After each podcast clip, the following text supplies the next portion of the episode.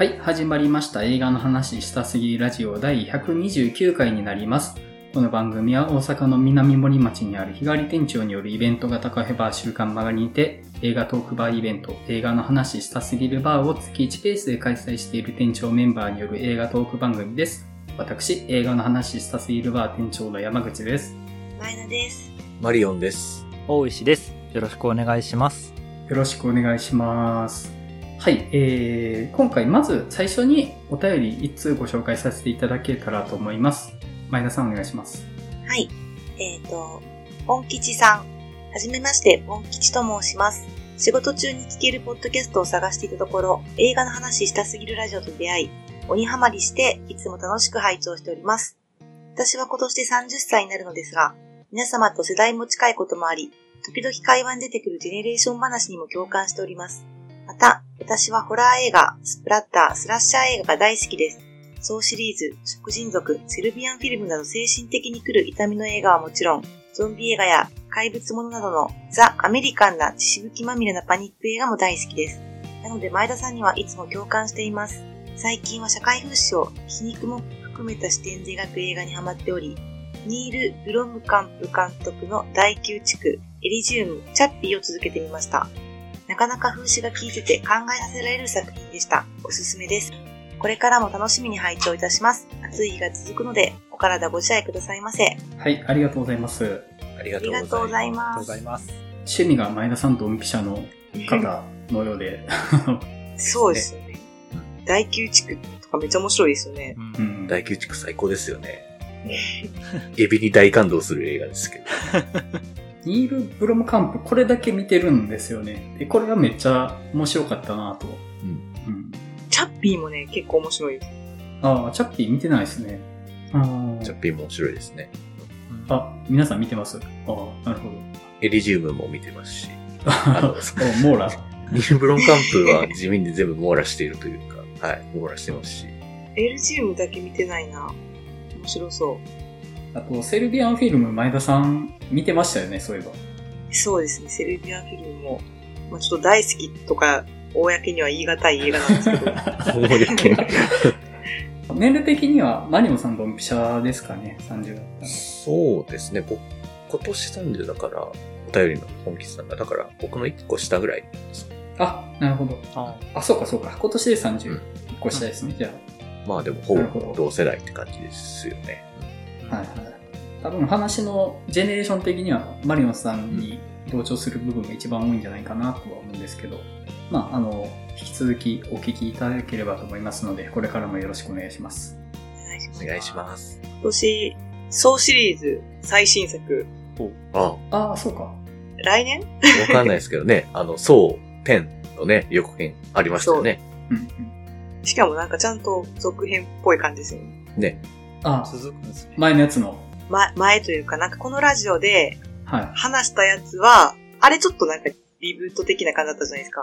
はい、そうですね、リブート的。ああれ関係ないってことですよね。あれじゃない。え、あれ、なかあれったことなるあれ関係ある？というかなんか、だいぶ時系列前の話っぽくって、なんかジ,、はいはいあのあのジグソーってあのおじいちゃんまだ生きてうんる。状態でなんかこう病気でなんか、で、それをなんか治しに行かなんかでメキシコに行くんだけど、なんかそこで詐欺にあって、その詐欺を行った奴らを罠にかけるみたいな感じの話っていうのをなんだその聞話。きましたけど、ちらっと。合ってるかわかんないけど。おじいちゃん元気なんだ。ジムソーの理念から外れてないですか、それ。いや、まあ、思念。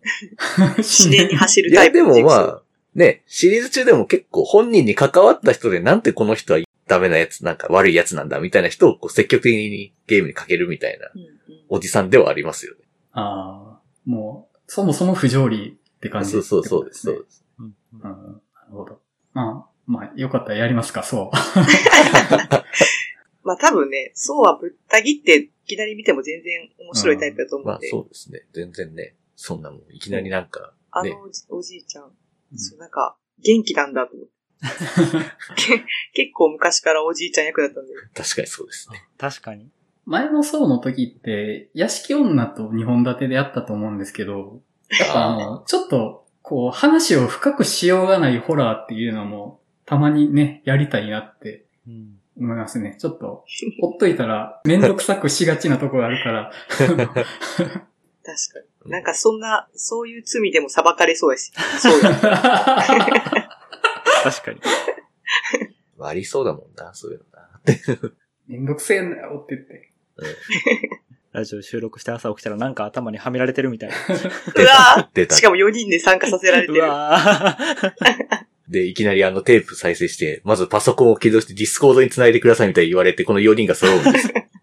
あー逆トラ別の部屋、にいるんですね。そう、逆、みんなこう、それぞれ自分の部屋からスタートするので、逆トラバサミのこう、ヘッドセットを被った状態で。なるほど。いいですね。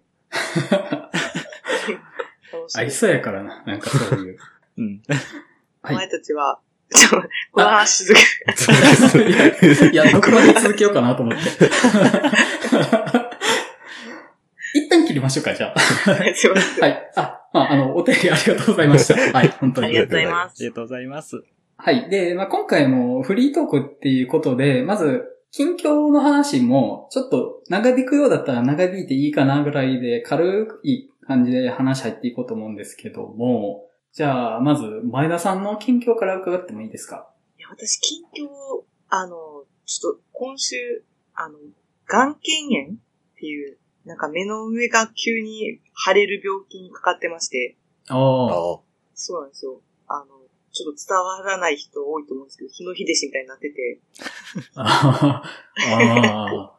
わからんって。日の日弟子っていう漫画家の描くモンスターみたいな感じに腫れてて、ちょっとあんまり見れてないんですけど、どう？あの、あれですよね。先週、ラジオ収録日に、潮の腹渡ライジングうん。ああ。がちょうどあの配信日で、はいはいはい。ちょっと劇場公開しなかったの本当にもうちょっと悲しいんですけど、うんこれは、まあ、どう、本当はもうちょっとできるだけ大きいスクリーンで見たいなと思ったんですけど、うん。もう何も思いつかなかった、早く見たかったんで、普通に家で、あんまり開かない目で半目で見てました。どうでした？見られました？皆さん。いや、見てないっすね。まだ見てないんですけど、めちゃくちゃ評判高いっすね。そう、面白かったです、普通に。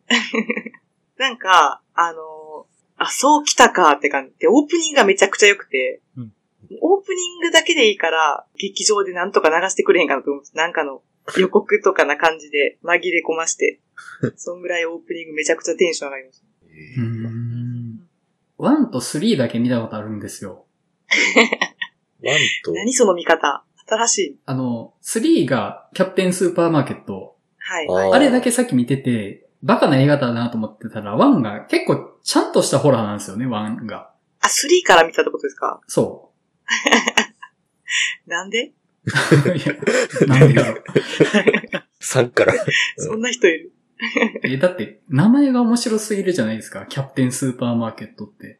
そうですよね。で、それで見て、で、3面白くって、1がちゃんとホラーで、それはそれで面白くって、その1から3に至る2がブリッジになってるはずなんですけど、それは 見てないんですよ。うんうん。いや、まあ、できたら、 one, two, three 見た上で、あの、まあ、リブート版もめっちゃいいんですよ、ちなみに。2013リブ年ぐらいの。ート版めっちゃ好きですね。リブート版で初めて潮の腹渡に触れてめっちゃすげえって思ったことがありますけど。そう、リブート版結構怖いんですよね。怖い。最高って思いました。だから、結構、潮の腹渡に関しては、オリジナルもめっちゃいいんですけど、その2013年のリブート版も、あの、すごい評価も高いですし、私も個人的にもすごい好きな作品なんですけど、まあ、今回そのライジングは結構、まあ、監督はサムライミではないんですけど、結構過去のシリーズのちょっとセルフオマージュ的なものも入りつつで、結構そういった楽しみ方もできます。なんか現代、現代で、ちょっとシチュエーションも今まで、まあ今までってこう、山小屋で、ちょっと3は違いますけど、山小屋での話なんですけど、うんそれも、あの、マンションでっていうちょっとシーンが変わってるんですけど、うん。そこの見せ方とか、あの、アイテムの使い方もちゃんと現代に溶け込んでてうまいなっていう。ぜひ。いや、できたら、もうなってたんでなんか、誰かんちで、ああ、いいですね。ね、プロジェクターとかで見たいなとか思ったんですけど、うんうん。あそんな楽しみ方がいいんじゃないかなっていう作品でした。うんうんうん。なるほど。どのサービスですか？配信してるの。えっ、と、Unext。Unext です。うん。うんうん。私は Unext で見ました。それも結構限定的ですよね。うん。そうですね。なかなかね。まあ実は U-NEXT 最強ですからね。うん。そうなんですよ。でもちょっと高いからね、入ってる方が、まあ、全員じゃないっていう。うん。それこそちょうど殺し屋1を見るために入ったので、 U-NEXT。え？あのタイミング、殺し屋1本当 U-NEXT 以外なかったんですよ。ああ。なんかちょっと前までネットフリックスにあったんですけどね。そう。それがなくなってて、で、あ、やばい、どうしようと思った時にね、 U-NEXT しかなくて、じゃあいっそ入るかと思って、そのタイミングで入ったんで、ちょっと死霊のはらわたもここでチャレンジしようかなと。あうん、ぜひぜひ。はい、思ってます。 U-NEXT はめっちゃいいですよね。うん。いや本当に。旧作がすごいですよね。ねうんう。ん死霊のはらわたも全部見れたりするんですかねもしかしてシリーズ全部。あーもしかしたら。見れそ全部見れるとね思いますよ。ね。もしかしたら見れるかもしれないですね。うん、うん、うん。なるほど、なるほど。うんユーネクストってなんか月額2000円ぐらい。う。します。2500円ぐらいしたと思いますけえ、そんなどね。にする？うんします、します。登録して、した後のことがわからないんで、いくら引かれてるか分かってないんですけど。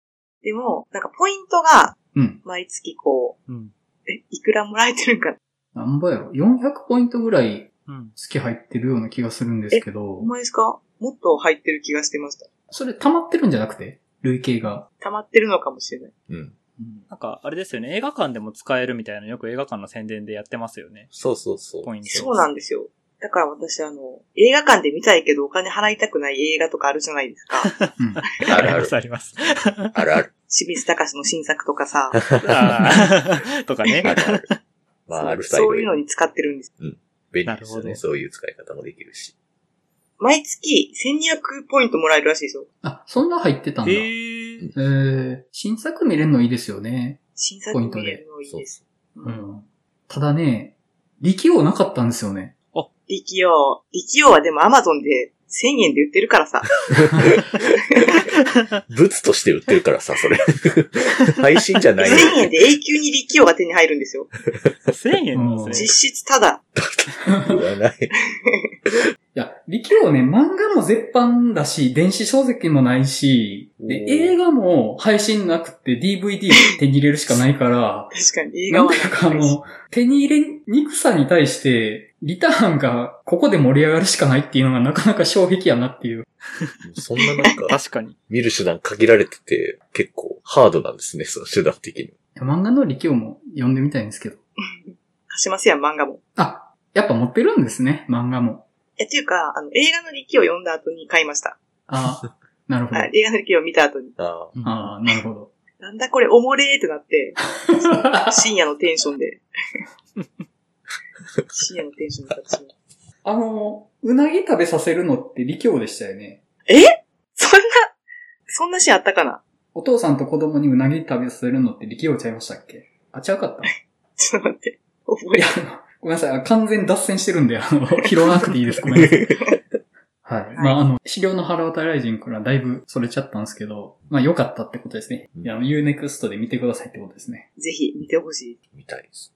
あと、劇場では、イビルアイっていう、メキシコの、まあ、ホラー映画に入るのかな、うん見まして、で、監督の過去作で、パラドックスっていう、あの作品を、だいぶ前に映画バーで人に勧めてもらって、うん最近やっと見たんですけど、うんなんかね、すごい難、難解というか、なんていうのかな、あの、無駄に力を込めた世にも奇妙な物語みたいな話なんですよ。う、うん。めっちゃちゃんと見てないとよくわからへんっていうか、でもなんか B 級やからめっちゃちゃんと見るのがちょっと大変なんですよ。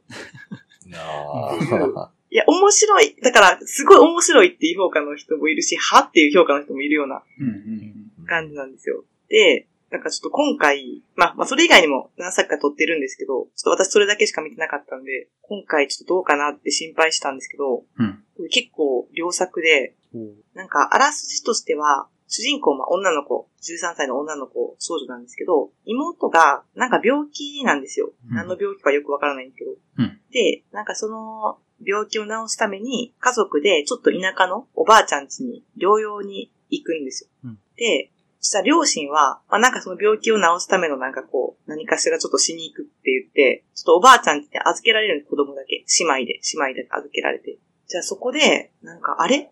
うちのばあちゃん、魔女なんじゃない？みたいに疑い始めるっていう話なんですよ。うんで、それだけだったら結構まああるあるじゃないですか。うん。構、なんか、もしかしておばあちゃんおかしいんじゃないかなみたいな話って、うんまあまあ、あの、あるかなと思うんですけど、なんかその、あるある路線の中に急になんか、えー、みたいなもんぶち込んでくるんですよ。ほう。こう、設定的にもビジュアル的にも。うん。うん。その、なんていうのかな、その加減がすごい良くて、うん。あの、絶対映画館で見てって進めるほどではないんですけど、私は結構ね、あの、なんか、掘り出し物だなと思って。うん。あのこれ一番嬉しいタイプの期待せずに見て、うん。ああ、面白かったっていう感じのうん。映画でした。うん。うん。うん。えうん一番気持ちいいですね、そのうん、鑑賞体験そう。なんですよ。もう、監督疑ってごめんと思います。なるほど。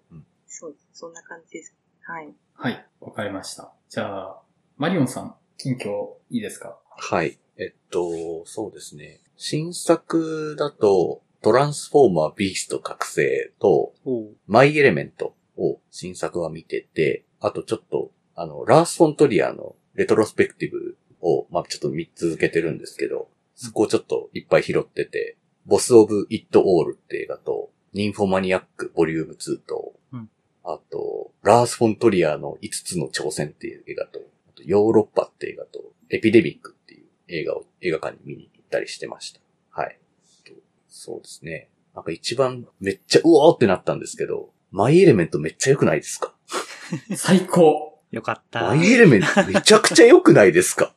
めちゃくちゃいい、本当に。え？ーこれ最高じゃんっていうぐらいテンション高くなったんですけど、はもうなんて言うんですかね。もう普通にラブストーリーとしてももう100点って感じですし、世情と言いますか、その多民族溢れる国家というか、まあ日本もそうだと思うんですけど、もう日本とか、いろんな国の人が時間となって都市を作ってるみたいなのってもう、もはやどこでも当たり前だと思うんですけど、なんかそういう意味とかの描き方に関してもすごく、なんかよくわかるなって部分とかもあったりとか、もうなんかちょっとしたシーンですごくなんか、あ、気が利いてるって感じがすごくしてて、しかも映像めちゃくちゃ綺麗だし、もうこれ最高じゃんっていう風に思いながらちょっと見てしまいましたね。久しぶりに。はい。まあちょっと皆さんなんかいろいろ喋りたいことありそうなんで、あれなんですけど、特にちょっと僕結構、あの、エンバー、はい。炎の女の子のエンバーの話が結構自分事のように刺さってしまったというか重なってしまう部分が多くて余計にちょっとこの映画のことが好きになってしまったんですけど、うん。うん。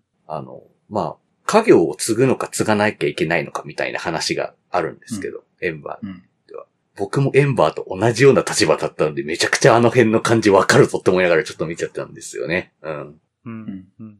まあその、あれって親から継いでくれって言われてるわけじゃないけど、アンリもう継ぐでしょみたいな感じなものをこう、向こうもかけてて、で、子供は子供で言い出せないまま、もう自分が継ぐもんだって勝手に思い込んでそのままずっと人生歩んできたみたいな感じなのが、もうまるっきり俺やんって思いながら見ててしまって、そっくりやんみたいな風に思ってしまったんですよね。もうちょっとそこだけでちょっとね、もう泣けてくるんですよね、今回のちょっとエンバーの話を聞いてると。うんうんそうそう。もう、まあね、ちょっとね、もうラブストーリーとしても最高なんてもう、これもう大傑作ですよっていう感じでしたね。はい。ちょっと、え、お二人も見られてるんですよね、大石さんと山口さん。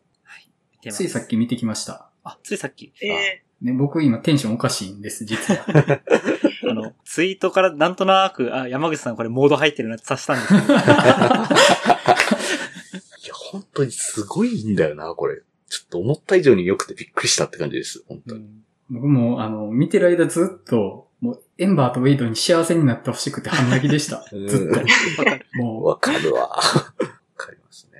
本当にちょっとね。まあそう、ウェイドって男の男性のね、キャラクターもね、うんすごくいいというか、うん。うん。う、うん。人前でちゃんと泣ける男っていいよな、みたいな風なのもあると思うんですよね。うん。うん。なるほど。そう。なるほど。なんか、泣き虫な男でもいいじゃないか、みたいなところが、すごくなんかいいなというのもありますし、うんうんそうすごくなんか優しいキャラクターで、なんかすごくいいなって思いましたしね。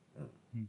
うん。マイエレメントだと、やっぱ触れ合いの表現がとにかく僕は好きなんですよ。うん二、人の。うん。その、触れ合うっていうことに対する恐怖心。まあそれは火と水だからなんですけど、触れ合いたいんだけど、触れ合うのが怖いみたいな、その距離感の表現が、まあとにかく刺さりまして、うん。うん。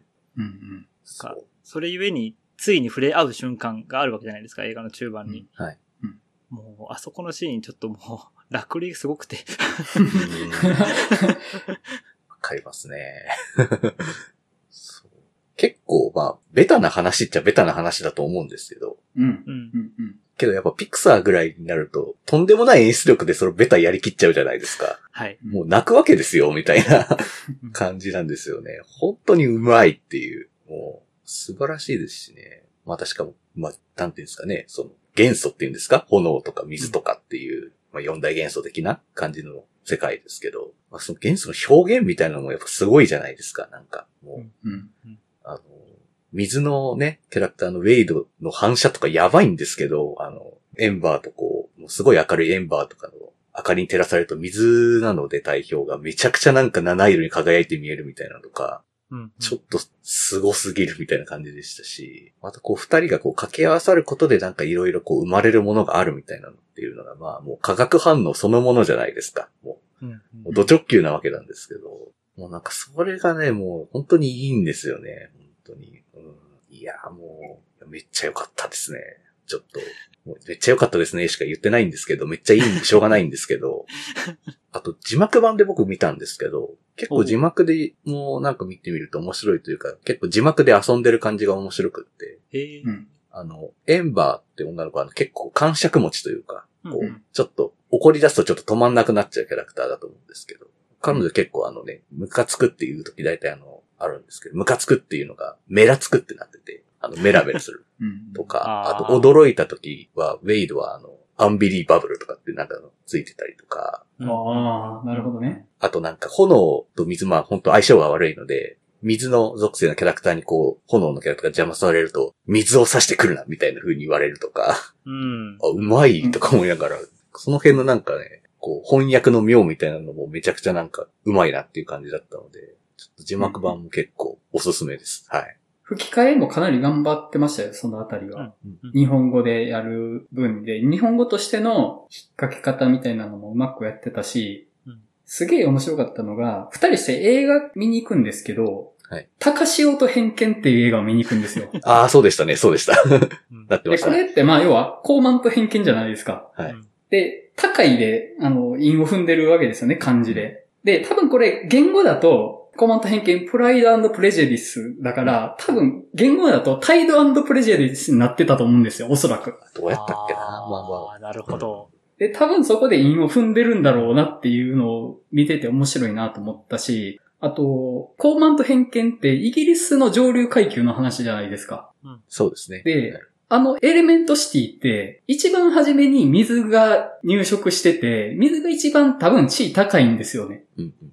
そうですねだ。だからまあ多分、いわゆるワスプって言われるような階層だと思うんですよ。うん現実に当てはめるんだったらうん。で、それがイギリスの上流階級、高慢と偏見だから絶対主人公水じゃないですか。うんちゃんとそこ外してないっていうのはあるし、エンディングで、ザ・エクスティングイッシャーっていうスラッシャー映画のポスターがあって、だからあの、消火器なんですよね、殺し屋が。だから、火を殺す側なんですけど、だから、まあ多分、その、火の人たちって、そういうヨーロッパ系じゃない、有色系のアメリカ人の比喩だと思うんですけど、うんうんだから、あの、ゴリゴリの娯楽映画なんですよね。うんスラッシャー映画だから。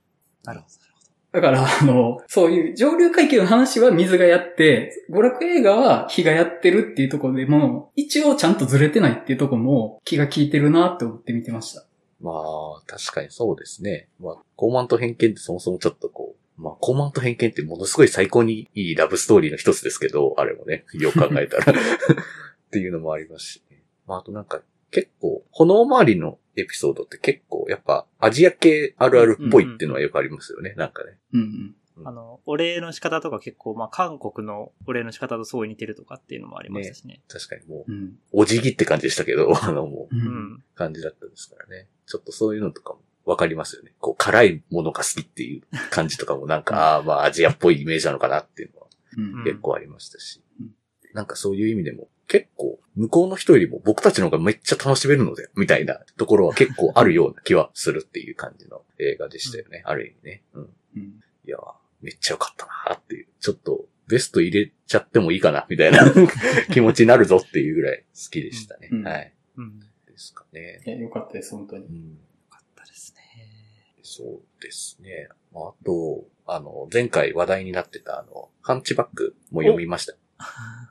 読まれましたか？ハン読チバック。みました。はい。ハンチバック読んで、で、たまたまその、あの、トリアの、あの、ニンフォマニアックボリューム2を見た後だったんですけど、に読んでたんですけど、結構近いなっていう部分が結構あって面白かったんですけど、個人的には。すごく。あちょっとなかなか言葉にするのが難しいんですけど、ただめっちゃなんか、あの、主人公二人ともなんか結構に近しい部分が結構重なる部分多いなみたいなふうにはちょっと思ってて面白かったんですけど、あ。もうまあちょっと最後、ハンチバックに関してはちょっと、最後マジでちょっとびっくりしましたね。え？え？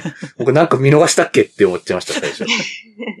ちょっと、え？え？っていう、ちょっとなんか、なんかあんまりこう、ちゃんとやっぱ本好きなんですけど、ちゃんとそんないっぱい読んでる方ではなかったので、うん。なんか、ああいう飛躍を本で受け取ることがあんまなかったなって個人的には思ってて、うんうん。なんか映画だとああいう飛躍とか、なんかすごいすんなり僕受け入れられるんですけど、本でこんな感じの飛躍とかもいいんや、みたいな風なのは僕初めてちょっとそういう感じの小説を受けたので、なんかすごく面白かったですし、いやなんか、いやこれ難しいな本当にっていう感じですけど、ここで喋るのがむずいって感じのもありますけど、ああ、うんうんうん。あでもすごく面白かったですし、個人的にはちょっとニンフォマニアックとも重なるような感じがしたので、どっちもなんか見て、読んで、みたいなことをしてくれるともいいかもしれないっていうふうに、個人的には思いました。はい。うんうん丸山さん的には最後の飛躍どう受け取りました？まあ、なんて言うんでしょうね。盗作してるけどうん、まあ、成就はしてるよねっていう、いろんな意味でっていう感じなのかなっていうふうには受け取ったんですけど、うんまあうん。まあ、ああやってこう、なん、うん、難しいなっていう。まず、なんかやっぱり、なんだろうな。自分という存在がまあ、ちょっとだいぶねじれた形で、ああいう感じでこう、存在したという証が残ったっていうところになんかちょっと喜びがあるような気もするんですけど、っていうのがあって、なんかそのやっぱり他の人とは違うみたいな感覚っていうのがまあ主人公でずっとあるわけですけど、それはまあ、生い立ちもだし、うん。考え方もとかだと思うんですけど、なんかそこがようやくなんか、ああいう形でなんか、まあ、受け継がれたというのか、うんまあ、成就したというのか、みたいな感じになっていくっていうのが、まあ、それはそれで一個納得というか、うん。すげえやり方するなと思いましたけど。ううんん。で、その感じはすごいあの、ニンフォマニアックも似てるというか、ほうほうほう。まあ、その、飛躍とかはないんですけど、まあ、式状況、あの、まあ、セックス依存症みたいな感じにはなるんですけど、うんの女性の一代記みたいな感じにはなるんですけど、彼女も結構まあ、なんというか、特殊な、なんというか、セクシャリティを持った一人の人間だっていう感じの描き方をしているというか、私は断じてセックス依存症なわけではなくて、式状況なのであるって高らかに言うみたいな人ではあったので。うん、で、まあそれでたとえいろんな人の仲とか関係性がズタボロになったとしても、もうやめられないし、それ佐賀だし、みたいな。うん。いう風なマインドで、まあ自分の人生をまあ語っていくみたいな話だったりするので、なんかその感じはすごくね、重なる部分がすごくあるなっていう風に思ってしまったんですよね。まああと結構セクシャリティの話というか、性に関する話っていう意味でも近いですけど、もちろん。うんうんうん。まあそういう感じですかね。はい。うんうんうん。ハンチバック僕も読みました。あ、山口さんも。はい。どうでしたか？まず、うかつに喋るとずれるなっていうのがすごい難しいなっていうふうには感じてて、うん。要約する時点でちょっと間違いかねないなって思うんですよね。うん結構時間をかけないとニュアンスとならないよなって思うんですけど、ちょっと僕の言い方で言うと、まず、あの、不謹慎なことをする主人公じゃないですか。うんうんうん。うんもうとにかく、ゴリゴリのインターネットユーザーで、インターネットに不謹慎なことを流そうとする。でも、立ち止まるみたいな感じで、ただ、我々読者は、その主人公に対してあんまり嫌悪感を覚えないんですよね。彼女がやる不謹慎なことに対して。で、それはやっぱり、彼女が何かそれを言ってもおかしくないというか、ここの言い方が難しいんだよな、すでに。言っうんでも、言う資格があるというか、言ってもおかしくないというか、うん、すでにちょっとむずいんですけど、言い方。まあ、あの、言うことを、こっちが受容する感じがあるんですよね。うんただ、彼女自体は、それを良しとしてないとこがあって、で、その不謹慎な発言を、あるいはその、作中での行動とかを受容されてるのは、作中人物にとっても、僕ら読者にとっても彼女が守られているからっていう側面があるとは思うんですよ。で、それは単に守られてるんじゃなくて、いないことにされているからっていう部分もあって、で、それに抗おうとしているだから、いないことにすることで守られるよりもうん、人を蔑む、あるいは蔑まれてでも自分がいることを認めさせることに挑戦する話っていうふうに読んで、で、そこが、あの、僕はすごく感動したと言っていいと思うんですけど、正直めちゃめちゃかっこいいなと思いました。うん。うん。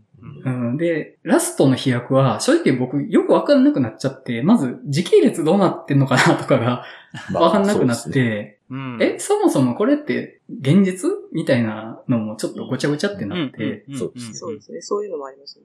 うん。で、それで思ったのが、ちょっとネタバレにならないように言うのは難しいんですけど、空想現実なのか、現実空想なのか、それとも現実現実なのかがちょっとよくわかんなくなって、うん。うんうんうんうん。確かにそうです。で、それを考えていくと、空想空想なわけじゃないですか、そもそもは。はい。小説である以上。うん。その4パターンがあり得る中で、じゃあこの物語は誰のために作られたのかなっていうのをすごく考えたんですよ。その誰のために作られたかっていう候補になる人が何人かいるんですよね。そのも物語を求めた人が。うん。その物語は誰のためであって、この作者の方は誰のために書いたんだろうっていうのをすごく考えたんですよ。うん。で、そこがね、すごく面白かったというか、僕はこの飛躍は本当に良くって、やっぱりこの飛躍した先もめっちゃ不謹慎じゃないですか。はい。う んでもだからこそ救いがあるなぁと思ってうん、やっぱりあのフィクションには正しくないことをしてほしくってうん、正しくないことが何かを貫くときにすごく救われるんですよねうん。僕は本当にね、これはね、この物語から僕が救われたっていうのは正しいかどうかわかんないんですけど、僕は救われました。というか、この物語で多分救われる人がいるんだろうなっていうことが僕にとっての救いだなと思って。なるほど。うん。うん。うん。うん。なんか、あの、めっちゃいいもん読んだなっていう感じです。はい。うんいや、よかった。あの、僕はあの飛躍を小説家というか作者のルサンチマンで終わらせないというか、フィクションをフィクションにするための飛躍だなと思っているんですね。うん。その、うんうんうん。あの物語ってちょっと当事者性がかなり強いと思うんですよ。だから、あのまま、本当にあのまま終わってしまった場合、これはあくまで作者のルサンチマンを吐き出すためのものでしょ？小説でしょ、うんって終わっちゃうと思うんですよ。うん。だけどう、んそこで一個あの飛躍が生じて、うんこれがあくまでフィクションか現実かっていうのが曖昧にされる。うんこれまでリアルだと思っていた、なんなら作者の話ぐらいに思っていたものが、うんふとちょっとリアリティラインを超えてくるってなった時に、うんその前の話も含めて全部がフィクションになりうると思うんですね。そうすることで、私は自分の話も書くけど、そうじゃない人の話も書けるっていう宣言というか、作家宣言のようにも自分は思えて、うん。なるほど。なんで結構僕は作者目線であの飛躍を読んでたんですけど、うん。なんか、詩小説を否定するというか、うん。私の話ではあるけどないっていう、その微妙な淡いを求めて、うん。あそこの最後が加えられたんじゃないかなと思って、僕は結構そこの、なんか作家性というか、あの、うん。作者側の哲学みたいなものにちょっと感動したっていうところがあります。それ、なるほどね。あの、本作において当事者っていう言葉ってすごい危ういとそうなんです。僕はすごく思って、うんまあ作中でも出てくるし、あと、作者の紹介文にも当事者っていう表現使われてるんですけど、はい。うんなんかその当事者であることがこの小説の意味に付与されるのって、いろんな意味で危険やなって思うんですよ。うん、うん。だから、当事者だからこの小説が許容される、あるいは価値が増しているっていうのが、もしかしたらあり得るうん。かもしれないし、当事者だから言っていいっていうのって、それ結構危険なことじゃないですかい。や、おっしゃる通りです。そう。そうなんですよ。その当事者って言葉って本当に便利に、卑怯に使われることも多くって、なんかその当事者っていう物事に対しての疑問を投げかけてるとこもあるなとは思うんですよね、そこは。うん、う。うんん。そうですね。なんか、おっしゃることはわかります。ちなみに前田さん、最後ってどう受け取りました？最後か。なんか、なんていうの？なんかその、人間が、なんかどこまで行っても、1対1でしかないなっていう感覚はすごいあって、うん。なんかすごくこう、特別な存在であったり、そうじゃなかったりっていうような捉え方を主観においてはこう、世の中に対してしてしまうこともあると思うんですけど、うんなんかどんな人生も1でしかないなって私は結構思うんですけど、うん、うんう。ん。なんかそれをすごい感じさせられるラストやったなと思って。う。うんん。うん。なんかその、その延長線にそれがあるっていうのは、すごい皮肉っぽくもあったし、なんかこうカルマっぽくもあったけど、うんなんか、なんかちょっと言い方、なんかすごい言葉の使い方難しいんですけど、なんかいい意味のカルマ感じたなと思ったんですよ。うんうんうんうんなんかこう、うん、なんかそれが私こう作者に対してこう、なんやろ、作者のこと好きやなって思う理由の一つでもあるんですけど、うん。なんか作者と自分が1と1でしかないなってなんか、この、このニュアンスと伝わってるかわかんないんですけど、うんうんうんニュアンスは伝わってますよ。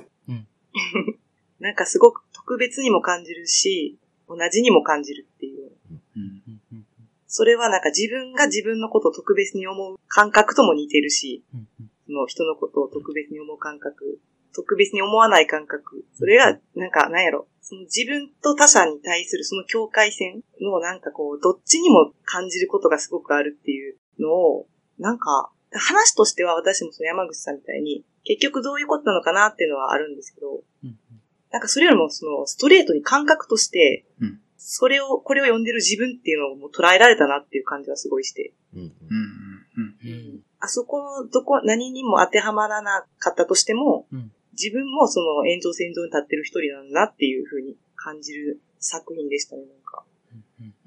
し、なんかやっぱ読んでて、その話す時の言葉選びが難しいのもそうなんですけど、すごい考え、普段考えないこと考えさせられるじゃないですか。例えばうんどうしてこれって自分が今言葉にできないのかなとか、うん言葉にしちゃダメって思う理由って何なんかなとか、あの、どこから、どこまでが差別性を帯びてるのかなとかっていうことを、すごく考えさせられるんだけど、それが全然嫌な気持ちじゃない？うんうんうん。なんかその、社会のことを考えさせられるっていうよりは、自分のことを考えてる感覚で、あの、自分のことを知るっていう感じで、こう、それを考える行為に入れるから、それが、あの、なんか、小説のすごいところやなと思います。うんうんうんで、やっぱりあの作者にしか書けないっていうのも絶対あると思いますしうん、そこが、うん。ハンチバックはなんか、ここのメンバーや全員刺さるんやろうなとは 思いながら。うん。ちょっとびっくりするぐらい、うおーってやっぱちょっと読んでしまいましたね。あっという間に読み終わっちゃったので、確かに。うん短いですね。まあそんな長いまあ小説じゃないから。そうですね。うん長くないっていうのもありますけど、なんか、読んでて文章が結構面白い感じっていうのは、まうんうんあ、思ってたんですけど、確かに本当にあの、まあ、宮前さんも言ってましたけど、インターネットに結構もう、どっぷり使った人の感じって言ったらいいんですかね。うん。めっちゃわかるな、この感じの言い回しとか、あの、専門用語とかさ、みたいな。で、なんかわかるな、みたいな感じはすごくしてしまうというか、うんうんあ、この人もなんか、もしかしたらすれ違っていたかもしれないじゃん。この SNS 時代のどこかでさ、みたいな感じにはすごくなるんですよね、やっぱり。うんうんてか文章の、なんか、なんやろ、すごい難しい言葉と、低俗な言葉を、すごいミックスして書くじゃないですか。うん、うんうんうん。それもなんかすごい面白くて、そうですね。なんか試されてるなみたいな。うん、すっげえ知的だし、全然読まれへんねんけど、みたいな。ちょいちょいやっぱり専門用語みたいなのがわかんなくて、じゃあ調べたりはしたんですけど、うんうんいろいろ、あ、そんな用語あるんや、みたいなのとかもいろいろ知ったりとかしたし、うん。まあ引用してるなんかね、もっとことことかもいろいろたくさんあって、すごい頭がいいなっていう感じがすごくして、面白かったですね。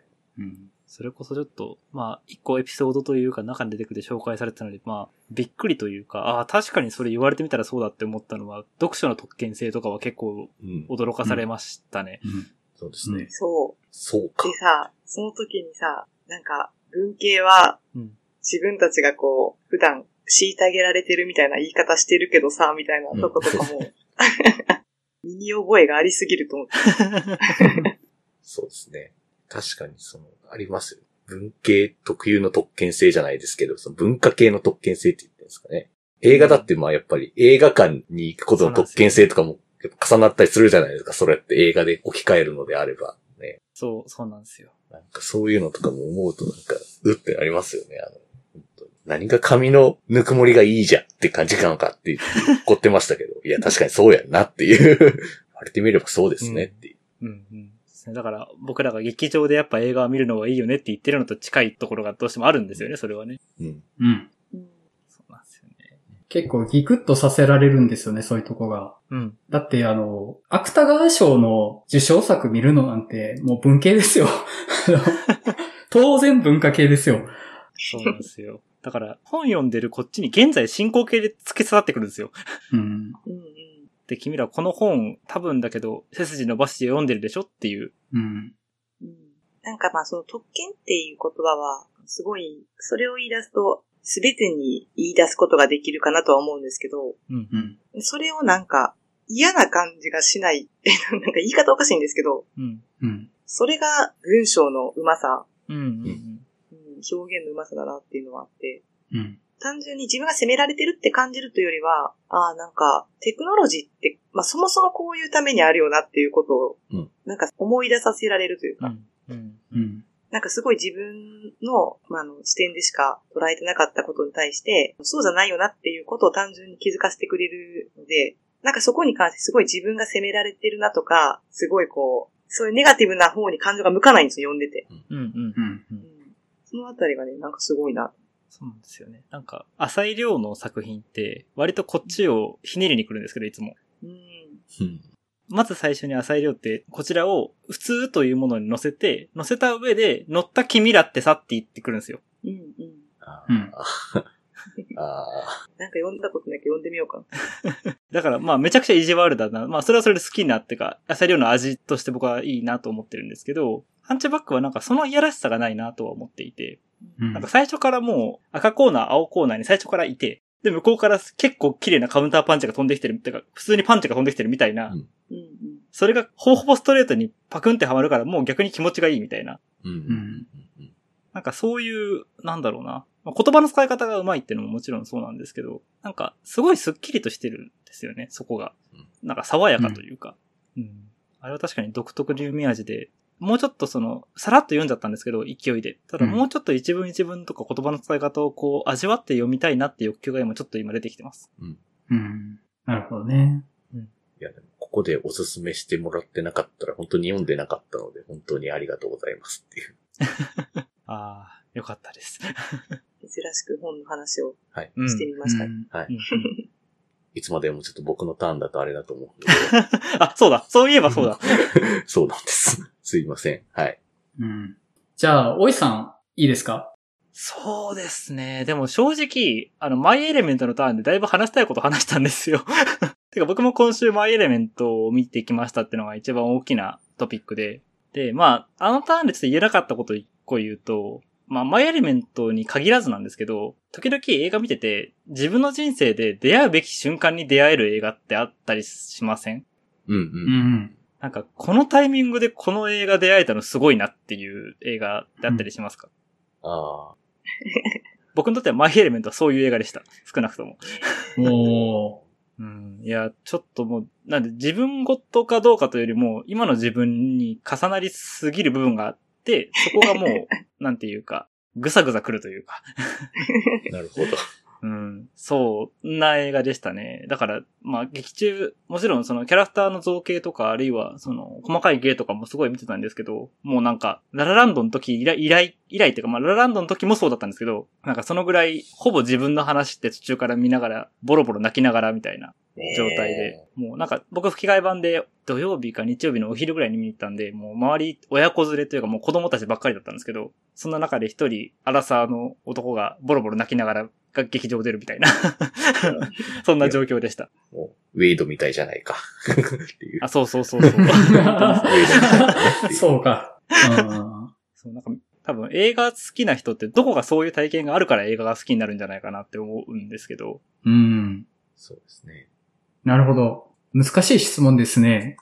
なんか、意外と忘れてるなって思いました。そういうのはあった気はするけど、うんうん。なんか、今の自分にとってそんなに大事じゃない映画も割とそういうものだったかもって思うことあるんですよね。へえ。僕が印象に残ってるので別に今そんな好きな映画でもないんですけど、うん。イージーライダーがずっと印象に残ってるんですよね。へイージーライダーのラストがずっと残ってて、あ、なんか映画ってこんなこと描けるんだっていうのを思って、別にそんな面白くもなかったし、うん。でもずっと残ってるんですよね。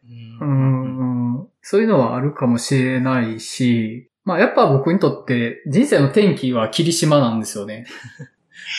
うん。もう5億回言いますけど、うんうんうんうん。で、今の自分にとってそこまで大事な映画でもないんですよね、霧島が。うん。へえ。今、自分が何か自分にとって必要なことを語るときの語彙としては使うんですけど、うんうん。じゃあ今映画としてその繰り返し見るかとか、うんそのオールタイムベストですとか言うかって言われると別にそうでもなかったりはしてて、うんうん必要なものっていう感じなんですよね。その自分にとって必要なパーツにはなってて、うん。うんうん。それが何かその、崇高なものというか、言い方はちょっと難しいんですけど、高い位置にあるものってわけでもないなとは思ってて。うんうんうんうん。うん。でも、霧島見た時の感じは僕、その感じはあったかもしれないです、本当に。特に、あの、エンドロール見た時は、はい。めちゃめちゃ食らいましたね、本当に。うんうんうんうんうん。逆にそういうの全くないかもしれない。あ、本当ですか？なんか、映画を自分のに重ねて見ることがうんあんまりそんなないかもしれない。うんうんうんうん。ねジャンルの違いかもしれない。あ、まあ、確かにそれはあるかもしれない。あーうん。ホラーだと重ねにくいかもしれないとか。なんか、重ねるという発想があんまないないかもしれない。うんうんうんうんうんうん。まあ、それはそうですよね。それはそうですね。ああ、まあ僕も多分、いやでもここ、なんだろう。でもなんか、やっぱり、あれだな、見た時はそうでもなかったけど、めっちゃ今ではなんか、めっちゃ大事な映画じゃんって思えるようになってきてるのは、やっぱりなんか、チックチックブーンとか、私は最悪とかの、あの、30代節目映画はめっちゃ今来てるんだよなっていうのは、ああ。めちゃくちゃ刺さってるんだよなっていうのは、まあ私は最悪は見た時からめちゃくちゃ大好きって言ってましたしけど、うん。で、チックチックビューンもそのめっちゃ、まあ面白かったって言ってたけど、別にベストとか入れてはなかったんですけど、うん。なんか日に日にどんどんね、あれ？自分のことじゃね？って勝手に思うようになってるみたいな ところはやっぱあって、うん。うんやっぱなんかそれがきっかけでいろいろこう、どうしようみたいな自分の人生ってさ、みたいなこと考えたりとかめちゃくちゃしたし、なんかそういうのは結構やっぱタイミング的にも、やっぱり今のタイミングと映画のタイミングが合ってたっていううん瞬間だったりするのかもしれないなっていうのはやっぱ今までは思うかなっていう。うん感じですかね。そうですよ。なんか、その、勝手に僕が言っていることなんですけど、映画とかあるいは小説において、出会うべきタイミングと賞味期限ある作品ってあるなって勝手に思ってるんですよ。うん。その、それこそ、ライ麦畑で捕まえてって多分、あれ賞味期限がある作品だなって思っていて、なるほど。あれは10代から20代前半に読まないと多分何にも共感できずに終わってし読み過ごしてしまう作品になってしまうんじゃないかなって思うんですね。うん。なんていうか、その、なんていうかな、賞味期限性。それは多分僕は霧島にも同じことを感じててか、霧島の多分体験が一番大きかったんですけど、うん霧島当時僕高校生で、家族で見たんですよ。うん。で、妹中学生で僕高校生で、まあだからスクールカーストっていうもののど真ん中に自分がいる時に家族で見たんですけど、その時に自分と妹はまあ完全にまあまさにさっきの当事者性って意味で、やっぱりすごくこう描かれていること、物事だったりに、その等身大でいろいろ共感したりとか、ぐっと思ったり、例えば多分今ほど深い解釈、例えば東でのラストに対して深い解釈とかしてなかったと思うんですけど、ただ自分の話、自分たちの話としてある時見たんですね。で、印象的だったのが、その時一緒に見た父親と母親、まあ映画ある程度見るんで、まあそんなにその深く解釈とかをするタイプではないのは知ってたんですけど、でもなんか全然刺さんなかったって言われたんですよ、その二人に。うーん。何にもわかんなかったって言われて、え それが妹と自分とっては結構ショックで、あ、そっか、感じれなくなるというか、お皿がなくなるというか、受容できるものが消える瞬間ってあるんだなってことをちょっとその時にすごい自覚をして、そこから見れるうちに見れるものを見ようと思って結構いろんな作品見始めたっていうのがあったりするんですよ。うん。結構それがきっかけ、後々の映画にハマるきっかけの一つになってたりするんですけど、うん。うん。そういう作品によっては出会うべきタイミングで出会えなかったら逆にもうそれ以上深く入れない作品とかもあったりするのかなってなんとなく思っていて、うん。ーうん。その辺どう思いますってすごい雑な振りをしちゃいますけど。いや、まあ、あの、あると思います、それは。あ、ありますあると思うんですけど、うん。ただその、例えばその、ライ麦畑が思春期に刺さるっていうので、まあそれは多分一般的にそうなんですけど、うん。うん。じゃあすべての人にとって賞味期限が思春期の作品かと言われると、そうとは限らないとは思うんですよ。うん。うん。で、で、ですよ。よね、それは。うん。うん。うん。で、えっと、僕が霧島初めて見たの多分29歳なんですよ。うん。えっと、10、あ、ちょうど10年前か。うん。うんちょうど10年前ですわ。霧島を初めて見たの。だから29歳の時で、で、29歳の自分にはめっちゃ刺さった映画だったんですよね。うんうんうんうん。で、リアルタイムとしての当事者性っていう意味では別に全然そういうわけではないとは思うんですけど、で、そこで、じゃあ霧島が学生のことだけを描いてる話かと言われるとそうではなくって、あれってまあうんうん別にどのタイムでも見れるし、うん。解釈によっては誰でも刺さることはできると思うんですよ。うんうんうんうんうん。作中で学校だったものは今の自分にとって何なんだろうって想像したら、別にそれは刺さらないってことはないとは思うんですけど、うん。そこの想像力を持てるかどうか。で、じゃあその想像力がないとそうならないのかと言われるとそういうわけでもなくって、別に想像しなくても何か刺さることはあるじゃないですか。弾みで。うん。で、それはもうやってみないとわかんないと思うんですよ。なるほど。うんうん。うん。だから、あの、賞味期限は絶対にあるとは思うんですけど、うん。じゃあ、この本は30歳の人に刺さりますっていう本が自分に30歳に刺さるかと言われるとそうとは限らなくて、うん。40になってから刺さるかもしれないから、うんうん。よく言われてる賞味期限っていうものにこだわらなくてもいいのかなとは思うんですよね。うんうんうん。もう刺さった時に刺さるでしかなくって、それは。賞味期限とかじゃなくって。うんうんうん。だから、その、なんか、その、人が言う賞味期限で、その作品であるとか、あるいは自分自身をカテゴライズしない方がいいよなとは思うんです。なるほどなるほど。うんうんうん。だから、多分その、なんていうかな。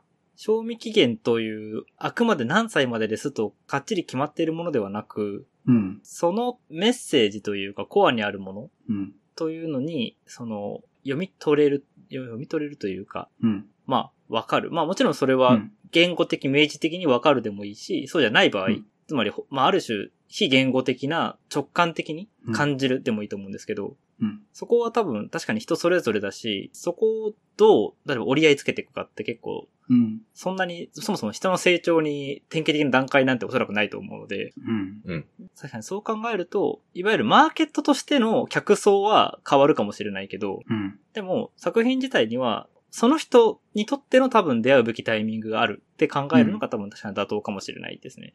うん、そうですね。あと、あの、刺さることだけを価値にしなくてもいいとは思うんですよ。例えば、うん、うん、今、来年畑を見て刺さらなかったですと。じゃあ、その刺さらなかった理由を自分がもう思春期じゃないからということに求めるのではなくて、うん、うん、うん。今の自分が読んで、年齢以外にその理由っていうものを掘り下げた方がいいかなと思うんですよ。で、その理由は多分年齢以外にあるんですよね。その年齢っていうのはあくまでその、なんというか、大まかなターゲット設定でしかないから、うん、うん、うん。刺さらなかった理由を自分の内側に求めていく方が多分価値があるとは思うんですよね。なるほど、なるほど。うん。だから、刺さらないことにも意味があるとは思うので、うん、うん、うん、うん、うん。なんか刺さらなかったから自分用じゃなかったで終わるのはもったいないかなって気はしますね。あういやん。このラジオしてたら毎回そんな気持ちですけどね、私は。でもなんかその、ちょっと違うかもしれないですけど、私、隣のトトロを、ーうん。はい。まあ、子供の時トトロとかってこう、はい。まあ、金曜ロードショーでやったりするんで、はいなんとなくで何回も見てたりするじゃないですか。はい。でなんか、大人になってから、まあ、金曜ロードショーでたまたまそのトトロを見た時に、なんか私、わけもわからずすごいボロボロ泣いてしまったんですよ。へえ。はいで、それがなんでかって言ったら、うんあの、猫バスが走るシーンなんですけど、はあの時に、その村の大人たちは、風しか感じないんですよ。猫バスが見えなくて。で、あ、今、なんか、今の自分は猫バスが通っても風しか感じひんねやって思ったら、うんもうなんか悲しくて涙がめっちゃ出てきて、あーへ え、いい鑑賞体験ですね。なんか、すごい。